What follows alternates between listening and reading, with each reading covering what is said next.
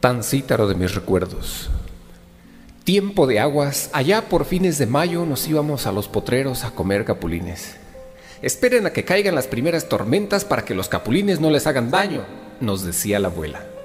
Yo me hartaba en cuanto los veía rojos tirando a guinda y los racimotes me decían cómeme. Y llegaban las aguas, las primeras tormentas. Los fresnos de la plaza de mi pueblo anchos y altos se sacudían la modorra de las secas y tapizaban el empedrado de hojas y ramas viejas derrotadas por el viento.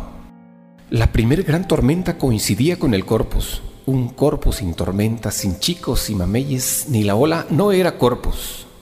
Tiempo de lluvias. En las calles de mi pueblo se hacían crecientes que de niño tenían que brincar para llegar al colegio. Las calles principales de Tancítaro estaban empedradas. Las de las orillas alcanzaban solo tierra. Excelentes campos de la rayuela de los domingos. Me gustaban las lloviznas continuas de dos o tres días. Ah, de andar un ciclón, decían mis padres. Yo me arremangaba los pantalones. Me toreaba la lluvia con un hule. Los capotes de paja los presumían solo los abuelos, gente de antes. Y me internaba en los potreros, las hierbas, y florecillas me acariciaban mis pies. Y llegaba a la casa a cambiarme los guaraches, con los pies limpiecitos sin haberme bañado. Con nostalgia recuerdo que de niño veía los burros amarrados en los postes, o caminando por las calles empedradas de mi pueblo.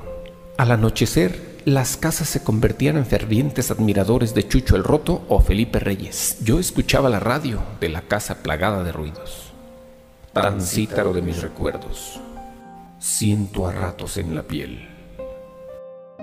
Esta fue una cápsula informativa del señor Armando Olivera, titulada Tan cítaro de mis recuerdos.